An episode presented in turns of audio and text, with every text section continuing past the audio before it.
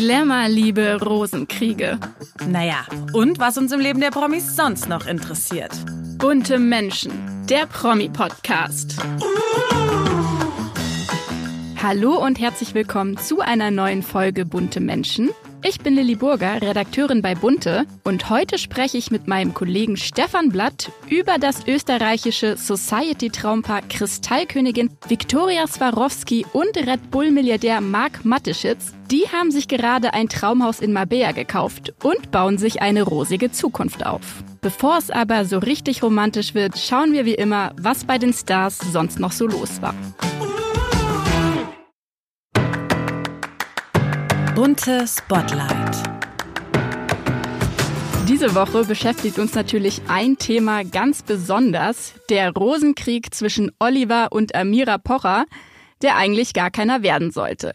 Erst hatten sie angekündigt, man trenne sich im Guten und würde vor allem noch den gemeinsamen Podcast Die Pochers als Team weiterführen. Jetzt die Kehrtwende. Oliver Pocher postete auf Instagram, es hätte einen Vertrauensverlust gegeben, eine weitere Zusammenarbeit mit Amira unmöglich.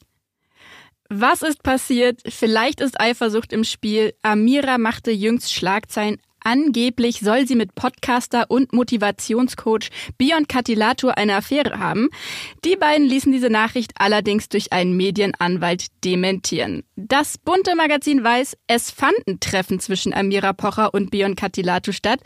Die beiden wollen nämlich ein gemeinsames Podcast-Projekt anfangen. Na, ob das schon für eine Affäre reicht? Oliver scheint jedenfalls sauer. Er hat für seinen Podcast Die Pochers angeblich schon Ersatz gefunden. Und zwar niemand geringeren als seine Ex-Frau und Mutter seiner drei älteren Kinder, Alessandra Meyer-Wölden. Na, das klingt spannend. Werbung Eine Meldung hat uns diese Woche sehr traurig gemacht. Hollywood-Star Matthew Perry wurde vergangenen Samstag im Alter von 54 Jahren tot in seinem Whirlpool aufgefunden. Bekannt wurde er vor allem mit seiner Rolle als Chandler in der Erfolgsserie Friends. Darin bringt er bis heute mit seinen sarkastischen Sprüchen sehr viele Menschen zum Lachen und auch hinter der Kamera hat Matthew Perry die Menschen begeistert und war sehr beliebt. So erfolgreich er war, leider litt er auch jahrelang an Alkohol- und Tablettensucht. In seiner erst 2022 erschienenen Biografie Friends, Lovers and the Big Terrible Thing beschreibt er seinen Leidensweg und die vielen Versuche, clean zu werden. Ja, zwar wurden keine Drogen bei seinem toten Körper gefunden, aber ein bitterer Nachgeschmack bleibt trotzdem. Viele Freunde nehmen nun mit emotionalen Worten Abschied auf Instagram. Besonders erschüttert zeigt sich zum Beispiel Schauspielerin Selma Blair. Sie schreibt zum Beispiel, ich habe ihn bedingungslos geliebt und er mich. Und sie wünscht ihm süße Träume und da wollen wir uns anschließen. Wir hoffen, dass er mit vielen, vielen Friends schon im Paradies angekommen ist.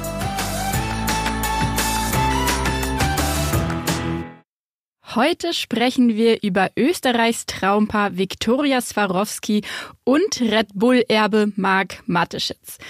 Denn wenn unser sympathisches Nachbarland ein Königspaar hätte, dann wären es diese beiden gut aussehenden Menschen. Und deshalb kann es bei uns heute auch nur einen Gast geben. Mein Kollege Stefan Blatt, Adelsressortleiter bei Bunte. Herzlich willkommen, lieber Stefan. Hallo, ich freue mich sehr, hier zu sein. Wir sprechen heute aus einem aktuellen Anlass über Viktoria Swarovski und Marc Mateschitz. Wie Bunte zu Ohren gekommen ist, haben sie gerade ein rund drei Millionen teures Grundstück in Marbella an der Costa del Sol erworben. Aber dazu kommen wir gleich. Verrate uns doch mal, was macht die beiden eigentlich zum Königspaar Österreichs? Ja, Marc Mateschitz ist nach dem Tod seines Vaters äh, der reichste Österreicher. Äh, man schätzt so um die 35 Milliarden Euro. Und ähm, Viktor Swarovski stammt aus der berühmtesten österreichischen Familie. Es gibt vielleicht noch Familie Lauda, Familie Swarovski. Das sind so die beiden, wo man sagt, absoluter Top-Name.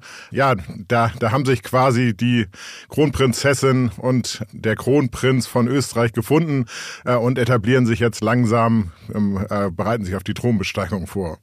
Wie haben die beiden sich denn eigentlich kennengelernt? Haben sie beide das gleiche Geldanlegerseminar besucht oder wie treffen sich dann solche Kreise? Ja, also es, es gibt tatsächlich in Deutschland, da gibt es so verschiedene Clubs, zum Beispiel der Club der Waldbesitzer oder der Club der Erben, äh, wo sich reiche Menschen treffen. Das brauchen die aber nicht, weil in Österreich läuft das alles ein bisschen anders. Da gibt's nicht so viel Geld, Adel und die kennen sich alle schon seit zig Jahren. Also Viktoria Swarovski und Mark Matuschitz kennen sich schon als Kinder oder als Jugendliche, weil die Familien befreundet waren. Dann hat man sich so ein bisschen aus den Augen verloren.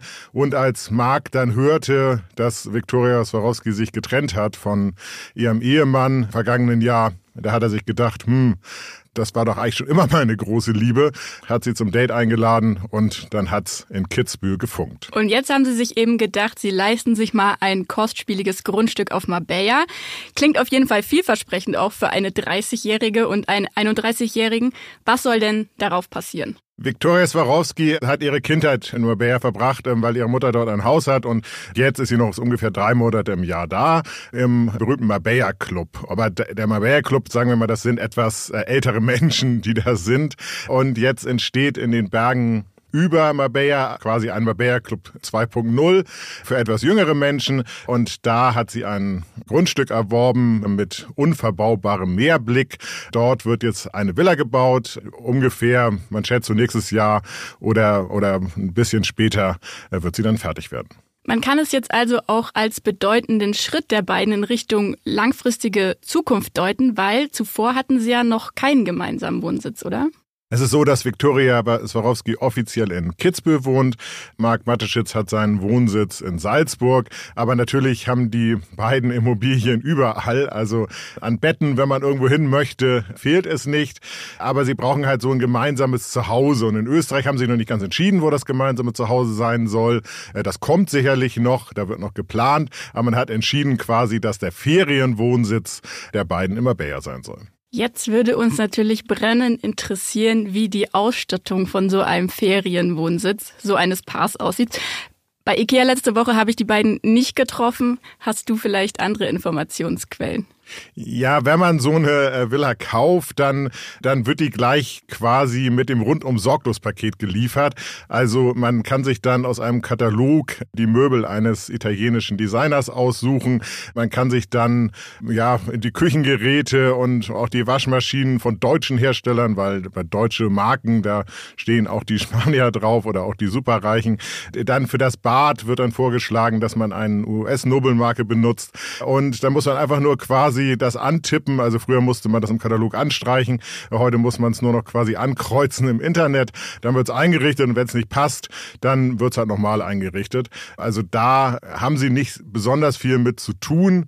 Aber natürlich wollen sie dem Ganzen auch ein bisschen so ihren individuellen Touch verleihen und da wird sicherlich irgendwas reinkommen, irgendwelche Andenken. Viktoria Swarovski liebt es, äh, Fotos von sich selbst aufzuhängen. Also sie hat in ihrer, in, in ihren verschiedenen Wohnungen, weil sie ja viele Fotoproduktionen Installationen macht, ähm, hat, ja, hat sie sehr viele Bilder, die auch sehr schön sind. Und dort werden sicherlich auch jede Menge Swarovski-Porträts aufgehängt werden. Klingt ganz so, als könnte sie es dann dort gut aushalten, wenn sie mit ihren Bildern den Räumen dann auch den persönlichen Touch verleiht. Weiß man, welchen Geschmack die beiden haben, also welche Möbel und Armaturen wohl ausgewählt werden? Die Häuser werden sehr modern eingerichtet, also sehr viel weiß, sehr helle Farben. Die Lampen haben moderne Formen. Es sieht fast so ein bisschen aus, die Einrichtung, äh, als ob da Kunstwerke auch von der Decke baumeln und soll alles sehr hell und freundlich sein.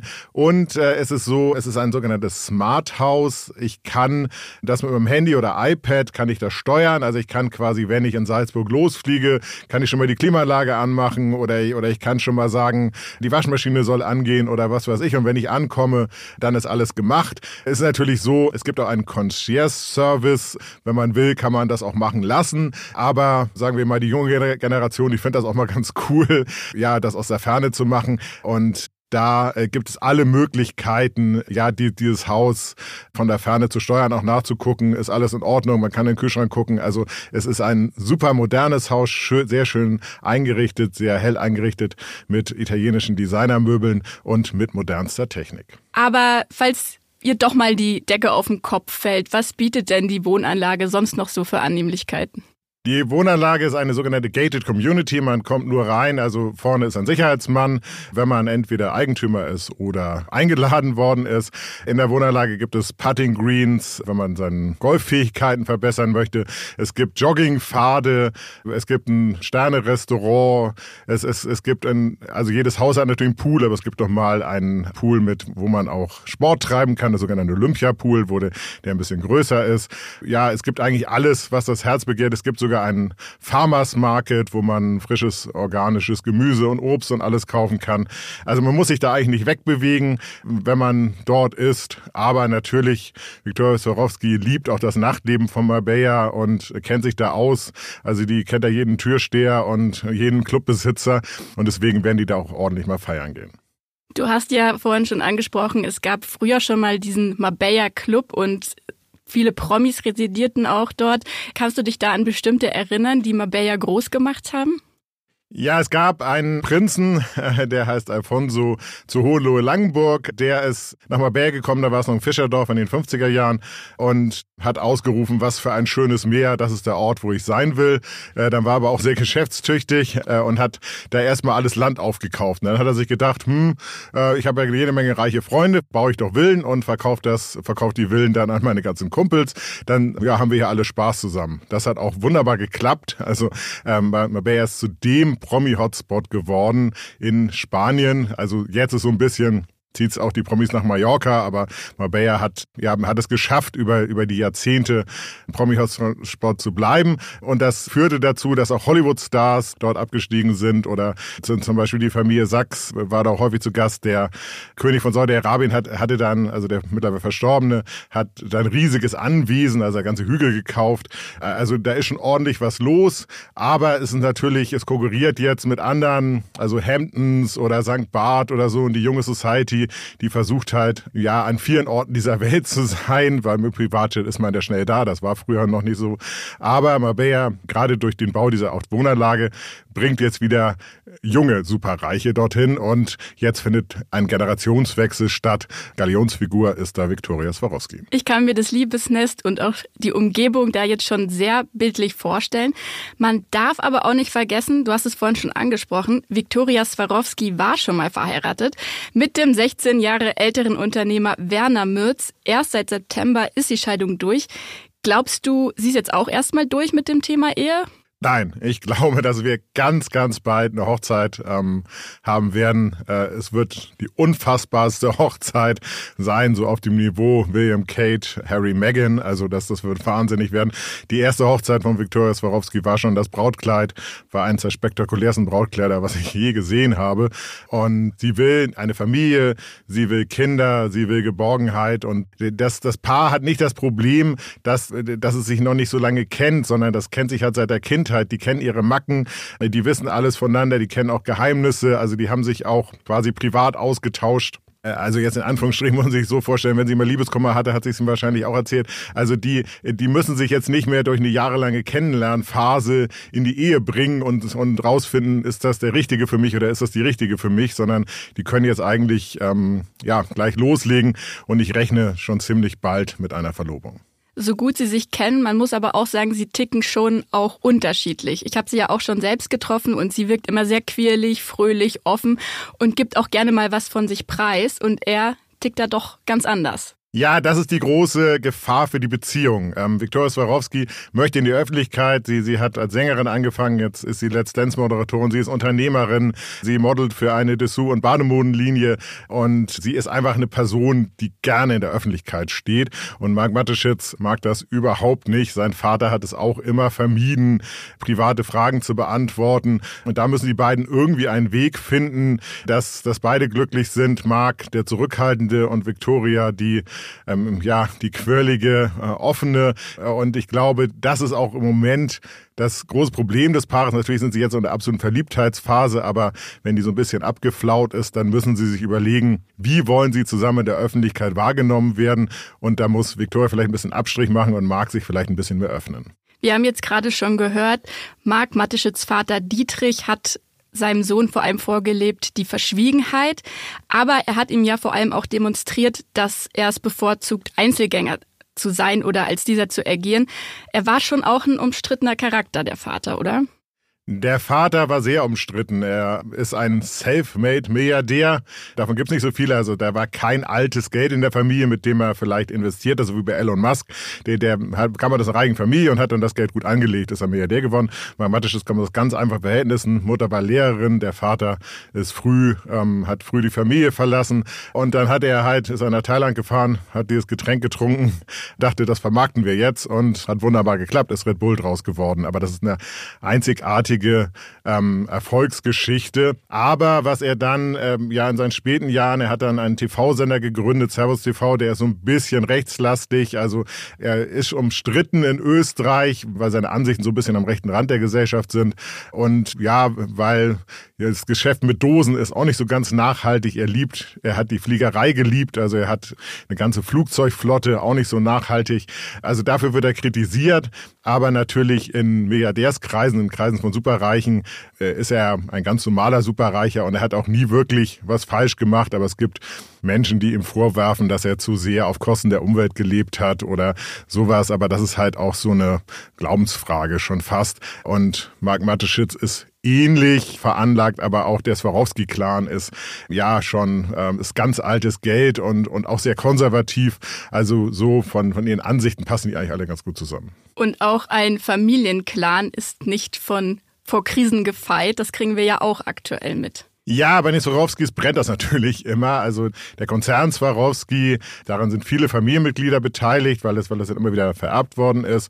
Ähm, die streiten sich gerade ganz fürchterlich, wie es mit dem Konzern weitergehen soll, weil der Konzern schreibt, also rote Zahlen äh, so ein bisschen, weil so nach Corona ist so der China-Geschäft eingebrochen und man versucht jetzt eine Neuaufstellung. Da gibt's halt der Vater von äh, Viktoria Swarovski, der ist so im einen Lager, der, der will den Konzern familiengeführt halten. Es gibt ein anderes Lager, der will an die Börse bringen. Also da kracht es ordentlich und deswegen hält sich Victoria auch so ein bisschen aus diesem ganzen Swarovski, ähm, aus der Swarovski-Sache raus und hat so ihre eigenen Sachen gestartet. Also sie ist Moderatorin, sie hat eine eigene Beauty-Linie, die bei Douglas verkauft wird. Also wirklich sehr, sehr erfolgreich, muss man wirklich sagen.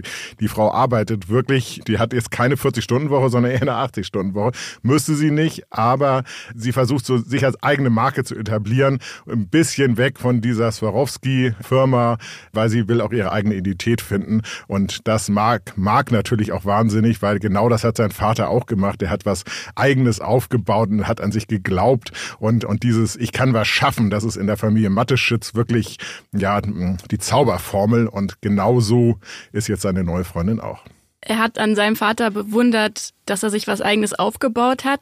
Hat er denn sonst noch was von ihm abgeschaut? War er ebenfalls so ein Extremsportler zum Beispiel? Ja, Marc Mateschitz, das ist die zweite Sache, wo man sagen könnte, uh, äh, also der, der liebt es sich aus äh, Helikoptern zu stürzen, Fallschirm zu springen, mit der Wingsuit zu fliegen. Das können nicht viele Menschen auf der Welt, weil das extrem gefährlich ist.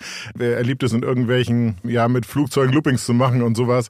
Also da könnte man jetzt sagen, wenn man jetzt die Freundin von ihm ist, hätte man schon ein bisschen Angst. Angst, aber er hat es irgendwie geschafft, Victoria da mit für seinen Extremsport zu begeistern, den ja sein Vater quasi die Familie gebracht hat. Also sein Vater hat diese Flying Bulls gegründet, die die unglaublichen Stunts machen. Einmal als Marketingmaßnahme für die Marke Red Bull, aber auch, weil er das persönlich super fand. Aber in Victoria ist jetzt so, dass sie auch schon so ein bisschen mitmacht. Also sie fliegt zum Beispiel gerne mit der Red Bull Kunstflugstaffel mit.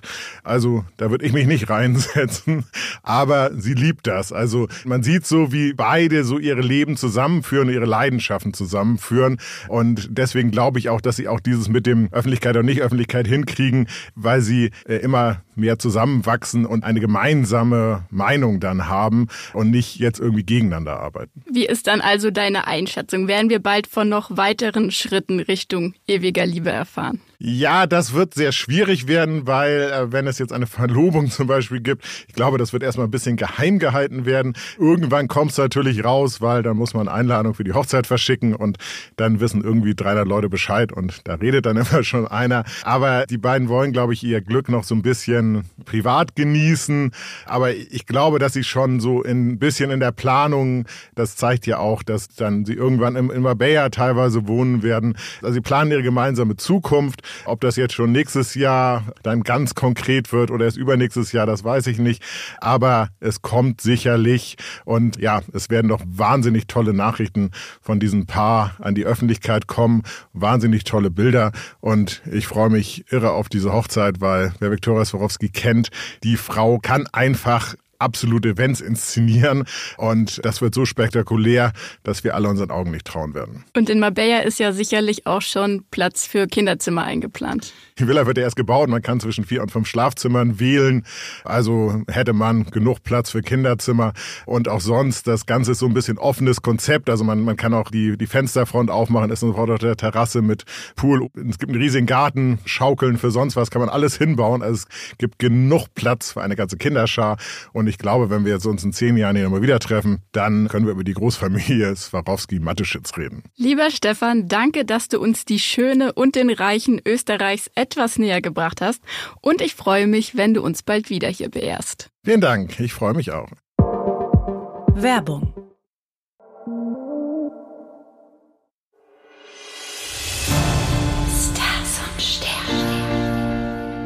Wer sich im November große Sorgen machen muss, ist König Karl Gustav von Schweden. Denn es soll ein neues Buch erscheinen, das Thema Der Sexskandal um den König. Karl Gustav soll sich außerehelich vergnügt haben. Der Skandal hatte 2010 schon für viel Furore gesorgt. Der Autor des damaligen Enthüllungsbuchs setzt jetzt allerdings noch einen drauf und veröffentlicht ein neues Buch, in dem es wieder um die Affäre gehen soll. Karl Gustav bräuchte jetzt also viel Kraft und wir haben mal die Sterne gefragt, zu welchem Verhalten sich Schwedens König nun raten. Karl Gustav wird am 30. April 78 Jahre alt und ist damit von Sternzeichen Stier. Und die Planeten begünstigen diesen Monat beim Stier vor allem Veränderung und Wachstum.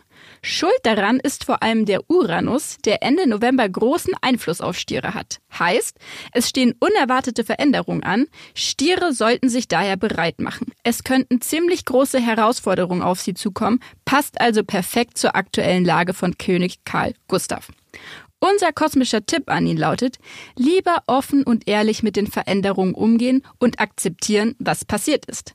Vielleicht ein bisschen zurückhalten und denjenigen den Vortritt lassen, die im Land Sympathieträger sind, wie zum Beispiel seine sehr beliebte Tochter Kronprinzessin Victoria. Denn es wird schwer für Karl Gustav, aber aus schlechten Zeiten lernt man ja bekanntlich, was ja zum Thema Wachstum passt.